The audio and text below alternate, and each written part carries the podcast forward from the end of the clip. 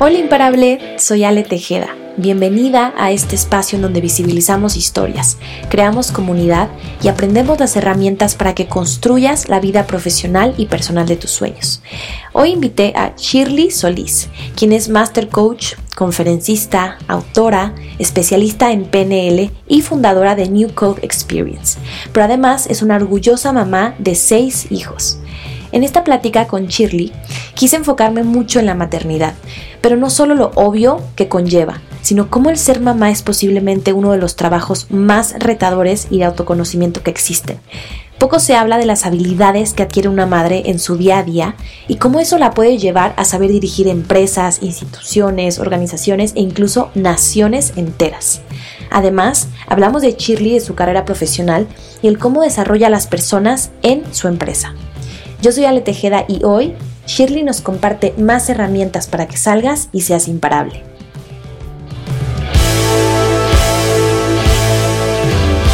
Bienvenidas a todas y a todos imparables, ¿cómo están? Estoy muy emocionada y muy feliz de, este nuevo episodio porque el día de hoy vamos a hablar de un tema del que ya hemos tocado, pero nunca habíamos tenido tal vez a una, a una imparable experta en esto y ahorita se van a dar cuenta de, de qué va. Pero es un gusto tener aquí conmigo a Shirley Solís. Bienvenida, Shirley, ¿cómo estás? Muchas gracias, Alejandro. Es un placer estar contigo, con todas las personas que están, que están en esta audiencia tan increíble de las imparables. De hecho, yo sé que yo pertenezco porque si le preguntas de mi esposo, me dice, esta mujer es imparable. Totalmente. No, y no, nada más de tu esposo. Yo creo que hay muchas mujeres que te consideran así porque has impactado en la vida de hombres también, pero de mujeres. Ahorita vamos a hablar un poco más de eso. Pero antes de adentrarnos a, la parte profesional que haces el día de hoy, me gustaría preguntarte, ¿no? Un poco cómo comienza el camino de Shirley, porque justo yo, tú y yo platicábamos ahorita fuera del aire, que Shirley tiene una, historia bien interesante porque después de, ser mamá de seis hijos, después de, pasar, del pasar de los años, se dio cuenta que la maternidad ella la había usado como un modo de entrenamiento. Y yo le comentaba que es bien interesante el tema de la maternidad, yo no puedo hablar por mi experiencia porque aún no he sido madre, pero creo que sí es un es una página del libro de muchas mujeres que es un reto, es un reto de combinarlo, es un reto de si sigo o no sigo el tiempo, o sea, es, es un tema. Hemos tenido temas especiales de la maternidad porque es, es un, em, pues sí, es un gran milestone para muchas mujeres. Entonces, me encantaría que platicaras Tú desde tu experiencia, ¿cómo, cómo fue? ¿Cómo fue eh, primero decidir dedicarte, obviamente, a tu familia, crear a tus hijos? Y no sé si tú ya sabías en ese momento, pero que después te daría el salto a lo que haces el día de hoy. Mira, gracias de verdad por abrirme esta oportunidad para compartir sobre lo que significa ser madre para mí. Yo te puedo decir que en medio de todas las funciones que tengo como mujer, la función de empresaria, la función de conferencista, de autora, la que más me toca el corazón es esa función de ser madre. es, algo que, literalmente me, puede traer lágrimas fácilmente porque son muchos sentimientos. es, yo diría que siento una pasión por, el, por la oportunidad de ser madre. Y lo vivo, lo vivo todos los días. Eh, y de hecho, en lo que hago hoy, me siento muchas veces madre de las personas que, con las que trabajo, ¿no? Yo sé que no soy su mamá, pero de todas maneras yo siento que hay un rol en donde, donde el, componente maternal eh, tierno es importante en este, en este mundo. Pues fíjate, se, sonará extraño, pero Alejandra, yo cuando estuve en, high school, en, la secundaria aquí en Estados Unidos, yo no que, o sea, yo nunca pensé en ser mamá. O sea, si a mí me preguntaban tú como que te vas a casar, yo no soñaba en ser madre, no tuve como, no tuve como esa imagen, eh, como esa idea de que, ay, voy a ser mamá y qué bonito cuando tenga mis hijos. O sea, creo que de niña, bien niña, sí. De hecho, una de mis historias favoritas era una historia que mi abuelita me contaba en la Biblia de dos mamás, ¿no? Y, y pues yo creo que esa base estaba ahí, pero la vida me separó de ese de ese deseo de ser madre. Me, me convertí en una chica bastante lógica, tenía bastantes cosas que sanar en mi corazón, entonces el concepto de ser madre no era algo que yo verbalizaba en la secundaria. Pues por cosas de la vida, conocí al que es el papá de mis hijos, eh, yo quedé embarazada, me casé por esa razón, pienso que bastante joven, tal vez demasiado joven a los 18 años, y a los 19 años, ese bebé lo perdí y a los 19 tuve mi primer hijo que nació, que hoy por hoy tiene 27 años ya. Y pues en ese momento era así como, ¿y ahora qué hago, no? Con este bebé, de verdad es mío, lo miraba, yo me acuerdo que lo miraba y yo decía, ¿será que de verdad? Y pues así me puse ese, ese rol, eh, me puse ese hat de mamá y empecé a desarrollarme y como hacer todo lo que yo pensaba que una mamá una buena mamá debería hacer. Me dediqué por completo a mis hijos, o sea, eso de que mm, tal vez muchas se identifican, la mamá primeriza que quiere hacerlo todo bien o con anestesia, no, por favor, eh, que sí, las clases de la más y todo lo demás. Entonces fue ese deseo de, de, hacer las cosas bien, ese nivel de excelencia que creo que yo ya tenía dentro. Pues tuve tres hijos en aproximadamente cuatro años, o sea que te puedes imaginar, era uno tras otro, y me volvía loca. O sea, todo lo que yo no había alcanzado, o sea, lo que eran los malos hábitos, todos surgieron en ese momento cuando de repente ya no es, te estás cuidando tú solamente, estás cuidando a tres otros niños. Entonces, todos los malos hábitos del procrastinar, el, el, esperar hasta el último momento para hacer algo, o como que el no manejar mi día correctamente, todo eso surgió en ese momento, porque de repente yo decía, cuando estás tú solo, dice, no importa, puedo lavar la ropa cada dos semanas. Tienes tres bebés pequeños, no, esa no es una opción, o sea, tienes que lavar cada dos o tres días, tienes que doblar, no puedes pasarte todo el día hablando con tu amiga por teléfono porque de repente te diste vuelta y la casa estaba hecho un relajo. Entonces, literalmente, yo era una mamá histérica. Era una mamá histérica porque no tenía una disciplina. Era una cosa manejarme yo sola, pero ya manejarme como, como en el entorno con los niños era, era yo, o sea, de verdad era una mamá histérica. Y pues yo siempre lo digo y, digo, o yo los mato o, algo, pero decía, yo tengo que trabajar en mí. Entonces ahí es cuando realmente ese fervor del desarrollo personal empieza a surgir, eh, buscando de maneras no tradicionales ese apoyo para empezar a manejar mi día. Entonces, si te fijas, ahí es cuando empieza mi entrenamiento, como quien dice, para lo que yo estoy haciendo hoy. Nunca me imaginé que ese orden del día, hay muchas mujeres que tratan, que hoy por hoy, ¿no? Tratan de ser empresarias eh, y también son mamás y se están volviendo locas porque muchas veces se saltan pasos que son muy importantes, como los saltos, los, eh, los pasos básicos. De hecho, ayer mismo le mandé un libro a mi hijo mayor que se llama Gustavito, que está en el Army, está en, el, en la primera fase del Army aquí en Estados Unidos. Y el libro que le mandé es Haz tu cama, o sea, tiende tu cama y es de un admiral de, del Navy, ¿lo has visto? Ya lo leí, está buenísimo, sí. Está muy bueno. Y entonces, em, ¿por qué? Porque esas cosas básicas son esas cosas que te van a ayudar a tener una mejor vida. Y muchas veces el ser mamá te permite ver tus debilidades de una manera que antes estaban bajo camuflaje. Entonces, yo diría, el primer tip es usar el hecho de ser madre como un proceso de desarrollo personal. Porque como dije, te permite que tus debilidades surjan. Y no estoy hablando de debilidades, porque hay cosas que yo nunca, o sea, que no vas a hacer, ¿no? O sea, que no son parte de mi personalidad, pero estoy hablando de mis debilidades en carácter, ¿no? O sea, mi falta de disciplina, mi falta de constancia, mi falta de organización, mi falta de, de, mantener mi palabra, ese tipo de cosas, estoy hablando de, faltas de debilidades en carácter que se pueden desarrollar, no importa la personalidad que tengas. Esas son las cosas que surgieron. Y ahí empecé a trabajar en eso, en el orden. De alguna manera me fui como al otro extremo porque cada media hora tenía una actividad y todo estaba planeado en un cuadro, o sea, en un, en un cuadro, ¿no? Pero llegué al punto donde pude manejarme yo y gestionarme en el día a día de manera más efectiva.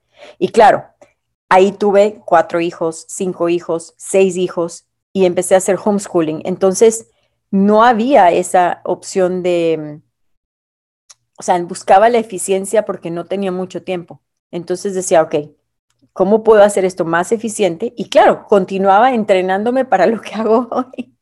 ¿Sí? Entonces, ahí pues, no sé si estoy respondiendo tu pregunta, Alejandra, en lo que es cómo este proceso de ser madre me ayudó y, formó fue lo que fueron, lo que ahora son las bases de una mujer más disciplinada, más organizada, para poder tener un negocio que, que no se demora en crecer por mi falta de carácter, que al contrario, se puede acelerar precisamente porque las cosas importantes están, están en la base. Sí, y algo que, me encanta, Shirley, es esto que mencionas, cómo usaste el ser madre como una plataforma o una escuela o una forma, o sea, y hay, y a veces en el colectivo, sobre todo en Latinoamérica, eh, de manera sistémica, las personas que emplean hacen menos a las que son madres. ciertas, ciertas jefas, jefes, eh, no los toman tanto en consideración. Cuando yo he tenido estas pláticas con madres y dicen, una madre va a ser incluso más comprometida que a lo mejor una persona que no tiene por qué llevar, o bueno, sí, pero no tendría por qué una motivación más que ellos de llevar comida a su mesa. No tendría grandes repercusiones si pierde el trabajo porque, pues bueno, ¿qué, más da? Me, me, consigo otro, ¿no? En cambio, las madres tienen el doble, triple de compromiso. Uno, por el tema de yo no voy a estar perdiendo el tiempo, tengo cosas que hacer y son más efectivas, eficientes. O sea, ¿cómo usas el ser madre no como una excusa o algo que, te hunda, que es como la conversación colectiva que a veces escuchamos. Y qué bonita palabra esta que tú usaste, una plataforma, porque em, también me gustaría que platicaras esta parte de una vez que tus hijos, me imagino, crecieron, o, o cuándo fue el momento en el que dijiste, wow, esta disciplina y esto que aprendí siendo madre, lo puedo traspolar a los negocios y, es lo mismo, pero a lo mejor es, en vez de tus hijos son tus colaboradores o son, o son las personas que te ayudan. O sea, ¿cómo, cómo fue este salto que, que, lo usaste para esto? Sí, bueno, bueno, fíjate, durante el tiempo que yo era, o sea, donde mi enfoque solamente era ser madre, yo me acuerdo que aplicaba muchísimo las técnicas de desarrollo personal con mis hijos. O sea, yo era así como la, como la, la, emprendedora frustrada, ¿no? Entonces yo decía, bueno, o sea, yo seguía aplicando lo que yo era con mis hijos.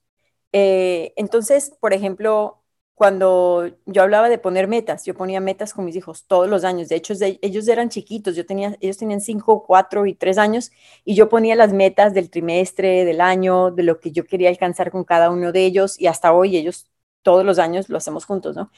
Em, yo, escribía, yo escribía mi misión, o sea, la misión de la familia la escribía, los valores familiares, o sea, todo lo que yo hubiera hecho en una empresa, porque sí estudié marketing y comercio exterior, pero no llegué a, ejercer, ejercerlo en ese momento, yo lo platicaba con mis hijos. Les leía cosas, por ejemplo, los, dichos de George Washington, qué decía Benjamin Franklin, o cosas así, lo empezaba a aplicar con ellos. O, por ejemplo, lo que era eh, la organización, el, el delegar, todo. O sea, de hecho tengo una charla que sería súper interesante, está en inglés, pero sí sería súper hacerla en español, en donde yo digo el CEO mom, o sea, lo que es una mamá empresaria, pero en la casa, los 10 principios, porque si uno se da cuenta, eso de delegar, eso de, de poder eh, conocer las personalidades de cada uno de ellos, que son muy diferentes, ¿no? Todo eso yo lo aplicaba. Entonces yo no esperé, pa, yo no esperé ese momento del cual tú hablas para ejercer lo que yo ya sabía que yo era. Yo lo practiqué y lo apliqué en ese momento. Y eso me dio una plataforma para hablarle a las mamás que en ese entorno, en ese momento me rodeaban. No me pagaban por hacerlo, pero era así como que yo tenía algo que compartir, lo sabía y, lo, y se lo mm, expresaba a las personas eh, libremente, ¿no? Animándolas y haciendo que las personas se sientan como que, wow, yo sí tengo un valor. Porque yo les decía, ustedes saben que una mamá, o sea, como tú dices, muchas veces no nos dan el valor que nosotros nos merecemos, pero si nosotras sabemos el valor que tenemos y, y entendemos lo que traemos, como dicen en inglés, bring to the table, lo que traemos a la mesa, o sea, lo que ofrecemos a una empresa o a un trabajo o a un lo que sea, a una organización, nosotros mismos nos tenemos que valorar para poder que otras personas vean ese valor. Esta semana vi una película de una boxeadora en la India. Ella fue la primera boxeadora de la India que ganó cuatro veces el título mundial. Las primeras tres veces, sí, se lo recomiendo. ¿Cómo se llama? Se llama Mary, Mary Com. Mary con Y al final y Com, K-O-M. Así se llama la película. Sí, es una película. Esa película pues está en Netflix, está en, idioma hindi, creo que es, y, em, pero está con subtítulos en español o en inglés. Esa película es increíble porque es basada en la historia de la vida real. Ella ganó sus primeros tres títulos siendo una muchacha soltera. después del tercer título mundial se casa y tiene gemelos. Entonces, imagínate que el entrenador de ella le dice, oye, tu título, o sea, viste, votaste todo, o sea, hizo eso que, que de lo que estamos hablando, dijo, votaste todo a la M, o sea, perdiste, ahora te casas y vas a perder toda tu carrera. Pero claro, ella estaba enamorada, se casa, tiene los dos bebés, pero extrañaba muchísimo el boxeo. Ahora, no estamos hablando ni siquiera de un trabajo o una profesión tradicional, súper fuera de la caja, ¿no? En la India, encima de eso. Y entonces ella, pues extraña tanto el boxeo que su pareja, y de eso creo que es importante hacer un paréntesis, la persona que escogemos para que nos acompañe en, una, en el camino de vida, especialmente cuando somos empresarias y queremos ser mamás también. Eh, este hombre le dice, mira, yo te apoyo, yo me dedico a los niños y tú dedícate al boxing. Y ella va, se mete en el boxing y pierde. No en, la, no en el entrenamiento mundial, pero pierde. Y vuelve al entrenador original de ella y le dice, por favor, ayúdame, pero yo sé que tengo gemelos. Y él le dice algo muy importante y le dice, cuando la mujer da a luz, tiene doble fuerza. O sea, como que algo nace en la mujer, algo se despierta en la mujer, precisamente lo que tú dices. ¿Por qué? Porque va a ser más comprometida, porque hay algo que ocurre en ella que se despierta cuando ella trae a otro ser al mundo se convierte en una leona, o sea, ahí, ahí es algo que se, entonces es increíble en ese momento de la película porque el, entrenador pone a los dos bebés así con el trapito amarrado y le dice, la mujer se convierte doblemente más fuerte cuando da luz. Y le pone a los bebés y ya empieza un entrenamiento increíble, bueno, y gana su cuarta medalla mundial siendo ya mamá de gemelos. Entonces, pues yo creo que ahí tenemos que nosotros empezar a valorar el trabajo que hacemos y, lo, y las habilidades que desarrollamos mientras estamos en la casa con nuestros niños.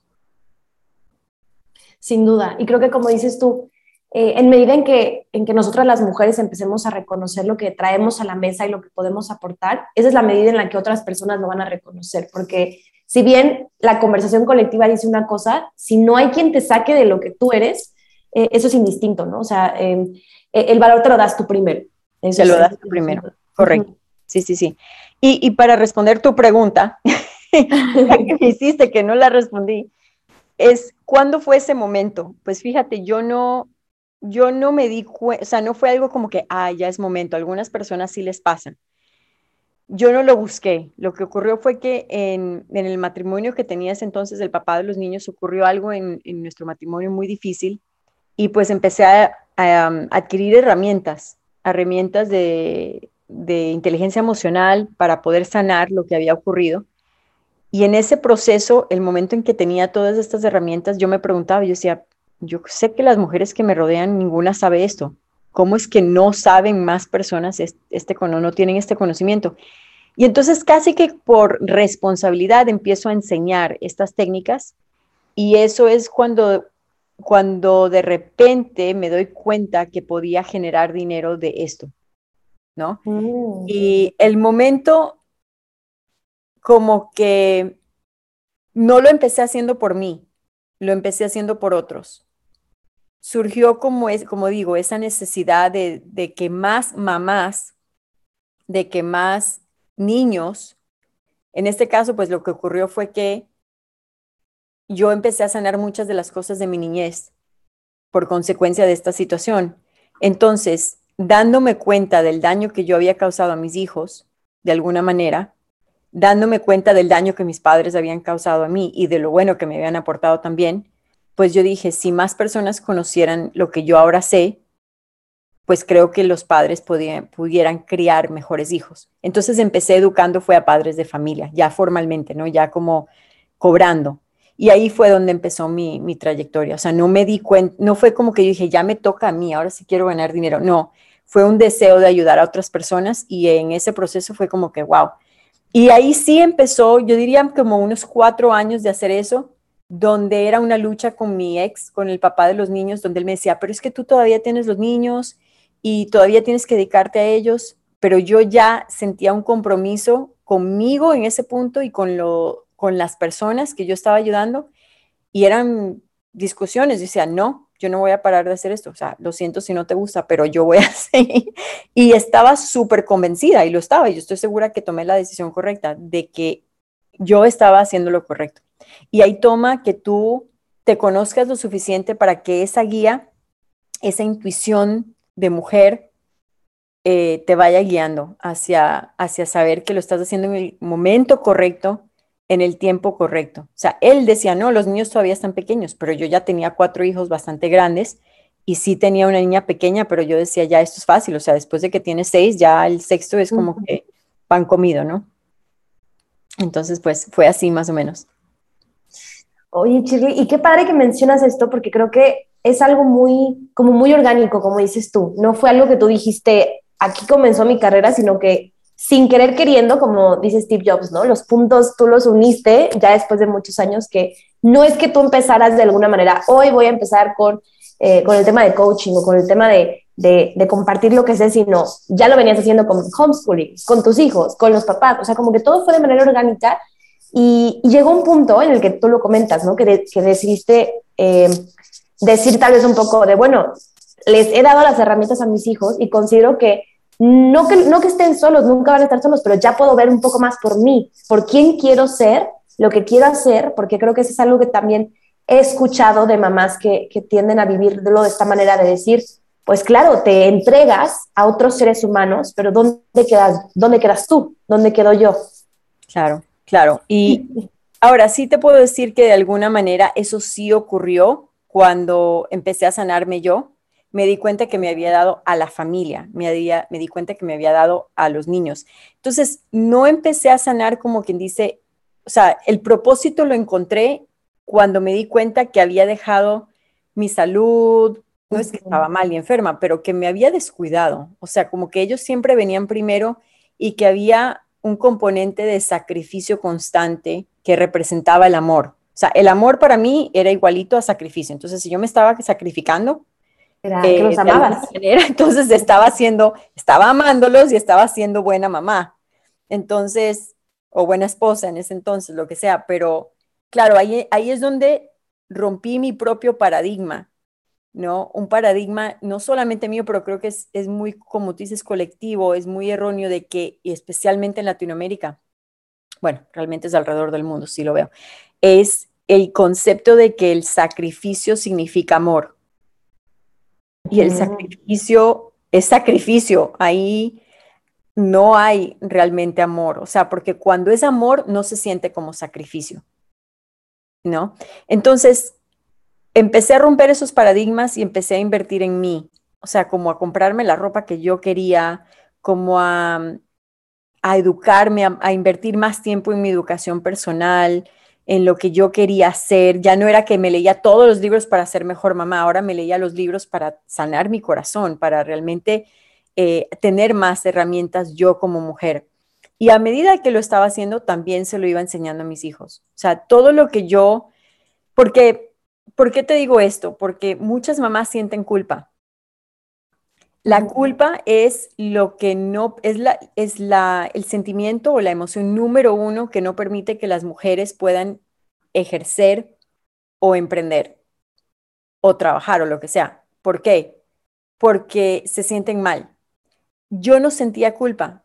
¿Y sabes por qué? Porque yo, de alguna manera, y de verdad les digo este consejo, yo invertí tanto tiempo en ellos y, e invertí congruentemente. O sea, mis hijos sabían, saben cocinar, saben limpiar, sabían hacer tareas, saben, saben educarse ellos mismos, podían leer un libro, podían, o sea, lo que ellos quisieran hacer, ellos sabían hacerlo. Entonces, como yo sabía que había, había invertido tiempo en ellos, pues yo ya no sentía culpa de que, ay, ahora estoy invirtiendo tiempo en mí. Entonces, yo diría a esas mujeres que son madres, que también están tratando de emprender, es como que, no sé si estás de acuerdo, esto puede ser un tema polémico, pero yo digo, no se pueden hacer dos cosas, o sea, no puedes alcanzar, no puedes adquirir maestría de dos cosas a la vez.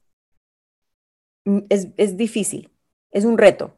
Entonces, si la persona invierte, aunque sea tres meses, para organizar lo que es su casa, para organizar la disciplina de los niños, la constancia, o sea, y lo ve como entrenamiento que también la va a llevar a fortalecer su negocio. Si invierte tres meses en hacer eso, en enfocarse, en organizarse, se va a sentir también con ella, su familia la va a apoyar, se va a sentir ella congruente y su familia va a estar funcionando sin ella, porque ahí estuvo la clave. porque es que yo tenía seis hijos, homeschooling, con una niña de un año o dos años en ese entonces que todavía, todavía tomaba pecho y podía mantener, o sea, empezar en mi negocio, escribir un libro en el proceso, porque en el 2012 fue que lo publiqué. O sea, ¿cómo pude hacer eso? Ah, porque yo no tenía, o sea, yo esa casa no corría solo por mí. Yo tenía seis, cinco, Isabela no, pero tenía cinco mini empleados, como quien dice, o sea, trabajadores, personas que yo había entrenado que podían limpiar un baño, que podían hacer un plato de comida, que podían, ¿me entiendes? Que podían apoyar y entender que esto era un trabajo en equipo. Como en una empresa. Eh, totalmente como una empresa. Entonces, si esta persona, estas mujeres que están viendo, invierten tres meses en, en poner eso en orden, la culpa se disipa. ¿Por qué? Porque tienen creados sistemas, entienden lo que es crear un sistema, un sistema de lavandería, de, no es que no me hacen caso. Bueno, mi hijita, si no te hacen caso tus hijos, ¿tú crees que tus clientes te van a hacer caso? ¿Tú crees que vas a tener la confianza propia para ganarte la, el respeto de la gente? Porque interiormente vas a saber que te vas a sentir con ese síndrome de impostor. ¿Me entiendes? Entonces, eso me permitía que, pues, no tenía culpa. Yo, esto es lo que estoy haciendo, ya he invertido veintipico de años, esto, está bien, es ok. Sigue adelante, Shirley. No, me encanta, Shirley, porque creo que nunca eh, habíamos visto esta parte de, este lado de la maternidad. Muchas invitadas que hemos tenido son madres, pero eh, esta, esta, nueva perspectiva de, eh, mom CEO, ¿no? Literal, o sea, como, como la familia es un gran entrenamiento para la empresa. Y esto me gustaría que nos diera hilo a que nos platiques lo que haces el día de hoy, ¿no? Para las personas que te conocen por primera vez, eh, ¿qué hace Shirley? Shirley, ¿cómo, cómo pone al servicio sus dones, ¿no? Todo, todo esto que aprendí estos años. Todo eso fue un proceso de evolución. Como te dije, empecé enseñándole a padres de familia y esa fue como mi plataforma o de, de, aprender marketing, redes sociales, que si hacer websites, que si todo para tener mi negocio, mi marca vino, nació de ahí. Pero claro, si tú eres buena en lo que haces, lo haces bien, te dedicas, las personas me decían, oye, ¿tú haces coaching de negocio o tú haces coaching de, para parejas o tú haces... Entonces empezó a abrir ese, esa perspectiva. Fíjate, llegó un momento en donde yo ya dije, me di cuenta que las mujeres necesitaban mucha ayuda. O sea, estaba trabajando con padres de familia para que aprendan a educar a sus hijos y enseñarles y tener esta, precisamente esta, esta área de carácter, ¿no? Desarrollar esta área de carácter en ellos. Y cuando hice eso, eh, se me abrió esa oportunidad, dije, voy a trabajar con las mujeres, porque veía lo importante que era la inteligencia emocional y, la fortaleza, la, esa confianza de la mujer, es desarrollar eso. Entonces empecé a tener eventos de mujeres. Y claro, o sea, era como que veía siempre lo próximo. Y a medida que fui viendo lo próximo y lo próximo, decía, pero wow, hay tantas mujeres que son líderes y no quería dejar afuera a los hombres, porque me daba cuenta que que hay mucho en el empoderamiento de la mujer, pero hay hombres que son hombres muy buenos y que necesitan también herramientas. Entonces, bueno, para no hacer un cuento largo o corto, lo que identifiqué fue que a mí me encanta trabajar con líderes, con personas que están como listas, de, listas para salir de ese capullo y que estos líderes necesitan las mejores herramientas precisamente para desarrollar esa confianza propia, esa seguridad, y hacer, o sea, tomar esos pasos atrevidos que como líderes tenemos que, que poder tomar, Y muchas veces no las tomamos porque dudamos mucho de nosotros mismos. Entonces yo dije, yo sé que yo puedo hacer eso. Y pues ahí fue donde me certifiqué como trainer de programación neurolingüística con John Grinder, que es uno de los co-creadores. Ahí fue donde conocí el que hoy es mi esposo, Fernando y Fernando pues era ya trainer de lo que es código nuevo de programación neurolingüística. Y pues en medio de todo eso yo lo que identifiqué con Fernando es que había una oportunidad muy grande en el mercado, como dije, de trabajar y de educar y de potenciar a líderes que tuvieran herramientas avanzadas de desarrollo personal, o sea, de lo que nadie más estaba hablando. Y de lo que nadie más estaba hablando era de la mente inconsciente, cómo se usa esa mente inconsciente que tenemos, ese, ese 97% de ese cerebro que no se usa, bueno, que uno, que está ahí, que está trabajando todo el tiempo, pero que nosotros no somos tan conscientes de ello. Entonces empezamos, a, creamos la empresa totalmente alrededor de potenciar a estos líderes, coaches, certificaciones y enseñarles sobre lo que es el código nuevo de la programación neurolingüística, que en nuestra opinión ha sido como el secreto mejor guardado, y, este trabajo de, cómo usar su mente inconsciente para acelerar procesos de cambio y de transformación, ya sea con ellos mismos o con clientes que tengan. Y, y nada, pues, o sea, yo realmente miro, ¿no? Y digo, increíble. O sea, yo hace tal vez ocho años era una chica que recién estaba empezando. Ocho años es bastante tiempo, pero no lo es cuando empezaste de cero cuando empecé con menos dos mil dólares en mi cuenta porque estaba súper mal económicamente y casi perdimos nuestra casa en ese entonces. Y de allá acá, ver dónde estoy, una mamá, una simple mamá que se dedicó prácticamente 15 años, 20 años de su vida, los primeros 15, 20 años de su vida adulta, a criar a sus hijos. Y yo digo, yo no estuviera donde estoy hoy tan rápido si no fuera porque hice lo que te estoy diciendo. O sea, ese tiempo de ser mamá fue un tiempo de tanta formación, mucho forjar mi carácter, mucho de conocerme a mí, de saber qué era lo que quería, qué era lo que no, de implementar. Y hoy por hoy, te digo, mis hijos, tengo un niño que el chico fácil gana 7 mil dólares al mes vendiendo cosas en eBay. O sea, si yo era así como que, ay, quiero ser empresaria, yo hacía cosas con ellos, potenciando su sentido de, de, negociantes. Todos se los enseñaba, les enseñaba a hablar en público, todo, o sea, y digo, y no me siento culpable de no haber estado con, o sea, estoy todavía súper presente con ellos. Así que, pues nada, y les digo, no he dejado atrás las, otros, las otras partes de coaching de, para padres de familia, esos programas todavía están, están súper activos. Lo que pasa es que, pues claro, ahora es un proceso, ¿no? O sea, estamos certificando a los coaches y claro, siempre me contactan personas, pues mira, tú haces coaching de, para familias, para homeschooling, no sé qué. Entonces, si no lo hago yo, lo hace una de las personas de nuestro equipo. Entonces, todavía tenemos como quien dice esa escalera de, de productos que llevan a la persona de la A a la Z, como quien dice.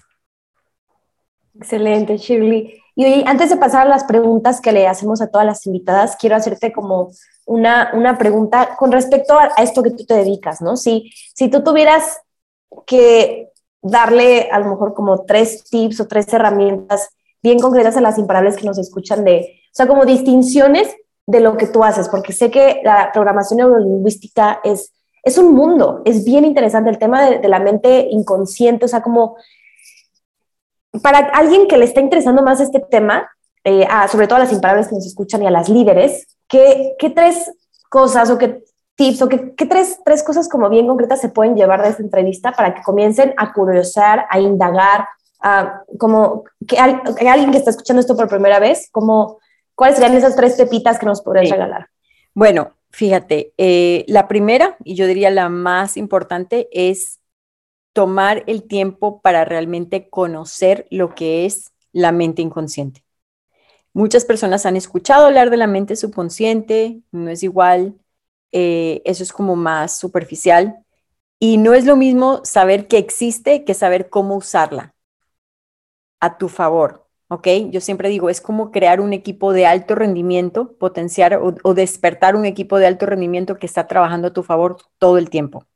Entonces, inviertan, uno, invierte más tiempo en conocer qué es la mente inconsciente y cómo funciona a tu favor, ¿ok? No es muy común el tema, no lo vas a encontrar en todos lados, por supuesto, pues tengo que decirlo, ahí es donde podemos ayudar em, y ayudar, nos encanta trabajar con las imparables em, y, definitivamente proveer esa educación si es necesario. Como punto número dos, eh, hay muchas herramientas disponibles en el mercado, pero sí les tengo que decir, la programación neurolingüística, código clásico y código nuevo son herramientas que potencian cualquier otra cosa que estés haciendo, ya sea que tú estés en ventas, ya sea que tú em, sea, quieres escribir un libro, conferencista, trabajas en redes sociales. ¿Por qué? Porque son, es como la suma, la resta, la multiplicación y la división. Nosotros aprendimos eso y no importa lo que hagas, vas a necesitar números. Que si vas a colgar un, cuadro, necesitas números. Que si vas a comprar en la tienda, necesitas números. Entonces, la programación neurolingüística, código clásico y código nuevo, es así. Entonces, ya sea que inviertan el tiempo con nosotros o, que inviertan el dinero, o sea, esa, esa educación con nosotros o con cualquiera, de verdad que les animo a que, punto número dos, inviertan en programación neurolingüística porque es una de las herramientas más poderosas y que complementa lo que sea que tú estás haciendo. ¿Ok? Y punto número tres, hay herramientas que aceleran el proceso de cambio y de transformación. O sea, volviendo a lo que dijimos, eso del sacrificio, como dejar atrás ese sacrificio y entender que hay cosas que podemos hacer que, pueden acelerar nuestro proceso de cambio. Y dentro de eso se está teniendo los mentores correctos. Por eso me encanta tanto que tú eres una chica joven, que tienes mucho conocimiento, estás como en la vanguardia del cambio, en la transformación en México y en el mundo. Entonces, el hecho de que tú les puedas pasar información a ellas, les estás acelerando sus procesos. Entonces, deben encontrar esos mentores que los van a llevar a esas herramientas que van a acelerar sus procesos de cambio. Yo diría, esos tres puntos son, son los más importantes desde mi punto de vista hoy.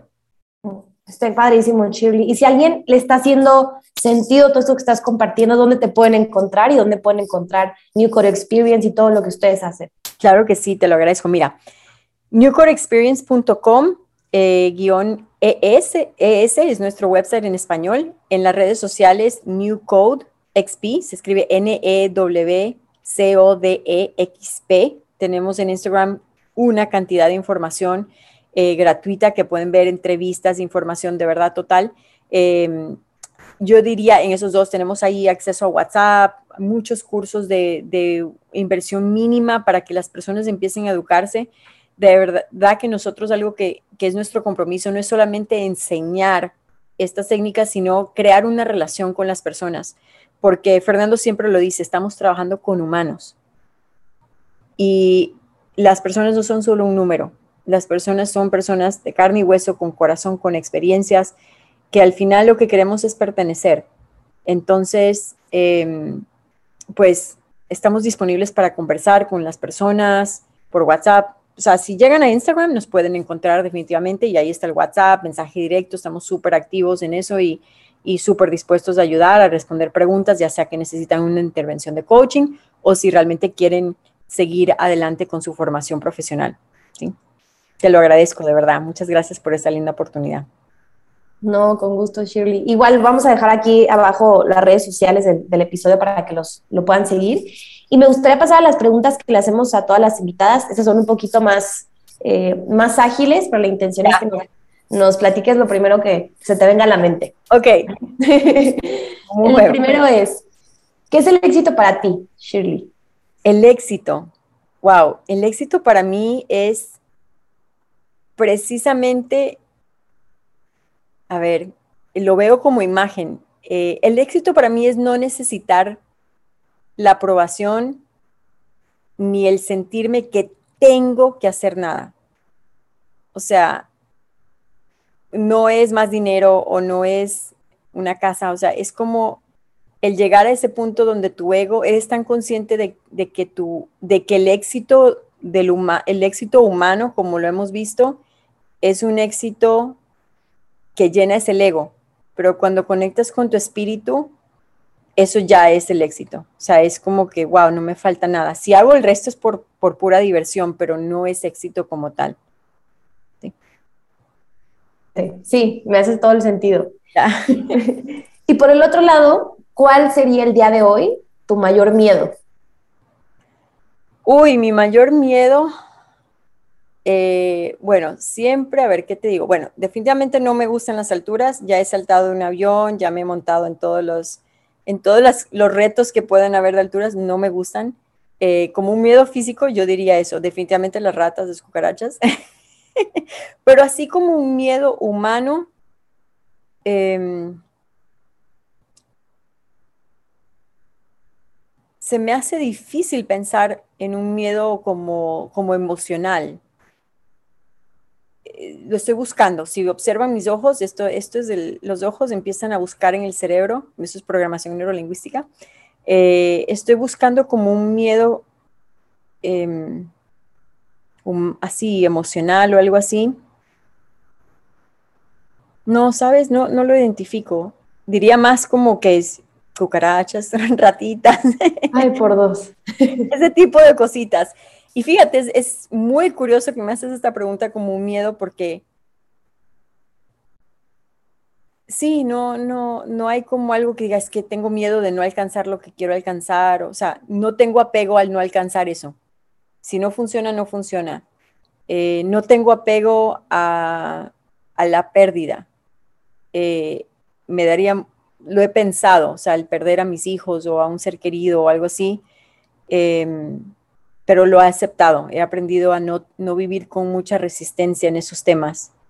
Entonces, pues una pandemia no nos mató a todos, o sea, salimos adelante, guerras, pues creo que me, creo que si siento, me conecto más con tristeza, por ejemplo, con, la tristeza de ver a personas pobres, eh, necesitadas, de ver personas con dolor emocional. Eso, eso es, eso es como más lo que me, motiva o lo que me lleva, me guía, sí.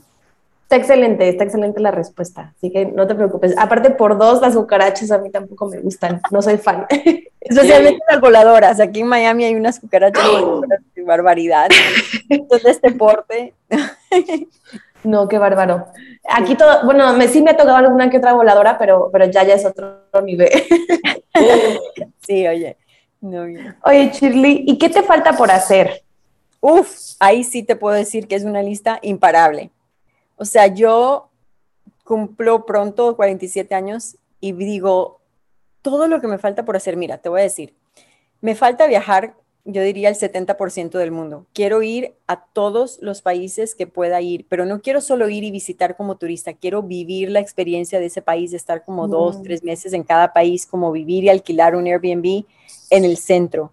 Quiero abrir una fundación en Latinoamérica donde pueda haber orferinatos, o sea, lugares de centros, no les llamaría orferinatos, pero centros para niños, donde mujeres que tienen pasión para ser, de ser madres eh, puedan amar a esos niños, criarles, leerles cuentos, eh, que puedan vivir la experiencia de la naturaleza. Eh, también me gustaría crear una organización donde puedan haber centros que respetan la artesanía indígena y que se pueda vender en mis eventos presenciales, eh, que se den a conocer mundialmente, pero no por como que por poquito, sino que les den el valor que se merecen eh, wow, mm, en la empresa, yo veo la empresa como llegar a un millón de personas en los próximos cinco años. O sea, creo que la meta es 2030 llegar a un millón de personas, pero un millón de personas que han sido nuestros clientes, que tengan estas herramientas. Crear un movimiento totalmente diferente en el mundo del coaching, donde no se vea solamente el coaching, sino que las personas se vean como catalizadores. O sea, donde el desarrollo personal llegue a no solo el coaching, sino personas que no quieren ser coaches, pero que se vean que también pueden tener un impacto y que se llamen catalizadores. O sea, libros, películas, me, falta eh, desfiles de moda, me, falta mucho, me falta mucho por hacer. Oye, me encanta. Y hablando de, de libros, de películas, ¿nos puedes recomendar una lo que tú quieras, puede ser un libro, película, podcast. Nos recomendaste una película durante la entrevista, pero no sé si tengas alguna otra pieza de contenido que quieras recomendarnos aquí. A ver. ¿Te inspire? Sí. Em, mira, esa película estuvo muy buena. Otra película que me gusta bastante es La Cabaña. No sé si la han visto, La Cabaña. Claro, sí. Eh, es una película muy buena porque yo conocí al autor, me sacó totalmente fuera de los paradigmas de lo que yo creía que era Dios. Eh, eso yo creo que es importante también. A ver, ¿qué otra cosa? Bueno, como dije, me encantan las películas de la India, las películas españolas. Eh, un libro que te puedo recomendar, así como para mujeres, déjame ver en mi corazón de corazones. Eh, los libros de Marianne Williamson, no sé si los, ¿sí? Lo, el, el, el libro donde ella dice, eh, tu mayor miedo no es que fracases, sino que eres más poderosa de lo que te imaginas. Eh, ¿Quieres que te busque el título? sí, sí, podemos, podemos buscarlo, mira. Sí, déjame te lo busco. Es la de Marian Williamson.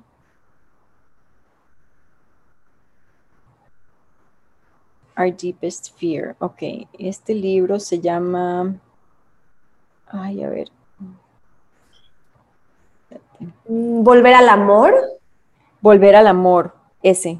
Marianne Williamson. Este libro, esa mujer escribe de una manera que te hace pensar. Ella estuvo eh, para nominada como, como para presidente de Estados Unidos, o sea, en, el partido independentista, independentista ¿es ese? Eh, es una mujer bien profunda, muy consciente. Ese libro es muy poderoso. Es un libro para leer y para realmente buscar dentro de ti, ese libro. Y, eso sí, también me encantan los libros clásicos, La cabaña del tío Tom. los libros sobre la, cómo salían las personas de la esclavitud. Eh, hay una, una los libros de historia, las biografías, de verdad les recomiendo que los lean porque las biografías cosas inspiradas de la vida real nos ayudan a saber cómo las personas superaron muchos retos en su vida. Así que bueno, eso. Tengo listas. Yo, mi biblioteca personal es como de 5.000 libros, así que... increíble. Em, pues es difícil escoger, pero yo creo que por ahí empezamos. Me encanta. Nos llevamos recomendaciones de películas y de libros. Oye, Shirley, y ya para terminar, me encantaría que nos pudieras dar un último consejo para todas las imparables que nos escuchan. A ver, un consejo. Mira, te voy a dar el consejo que yo siento que, que una vez escuché en mi corazón, aproximadamente en el 2010.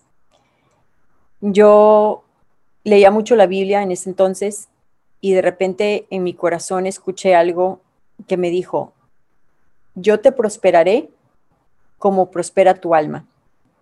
De hecho, creo que es un versículo bíblico, pero fue como que me lo hablaron a mí. Y yo, yo dije, Ah, o sea, claro, porque todos queremos prosperar y cuando pensamos en la prosperidad, pensamos en la prosperidad económica. Sea, entonces quiero tener... El mundo material. Sí, algo material. Claro, la prosperidad viene en todo tipo, relacional, pero, pero obvio que la prosperidad económica es parte de eso. Entonces, yo como que ya tenía ese enfoque de salir adelante económicamente. Y fue como una promesa que escuché en mi corazón que me dijo, yo te prosperaré así como prospera tu alma. Y entonces, ¿qué es nuestra alma? Nuestra alma son los pensamientos, nuestras emociones, nuestros sentimientos, o sea, todo lo que son nuestras creencias, todo eso, ese conjunto de todo es nuestra alma. Y yo como que entendí, me acuerdo que haber tenido un diálogo con eso que me habló y yo dije, ah, ok, entonces mi responsabilidad es trabajar en mí, en mi alma. Y me dijo, sí, tú trabajas en ti y yo, yo te prosperaré. Y me agarré de esa promesa. Entonces yo diría, les comparto ese regalo que en algún momento me llegó, porque yo sé que si yo tengo una responsabilidad en la vida es prosperarme a mí, o sea, trabajar en mí. El resto vendrá por añadidura, por lo menos así lo creo yo. Así que, pues chicas, a trabajar y en ustedes mismos, ¿no?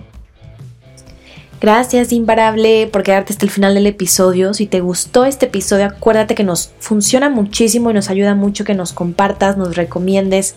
A mí me encanta saber que te gusta nuestro contenido porque eso nos sigue motivando un montón. Entonces sabes que puedes hacerlo en las imparables-bajo en todas las redes sociales, sobre todo en Instagram. Estamos ahí presentes, así que si te gustó, compártelo, dinos qué te parece. Y nada, va a ser un gusto tenerte por ahí. Te mando un abrazote y un besote y nos vemos el siguiente lunes. Bye.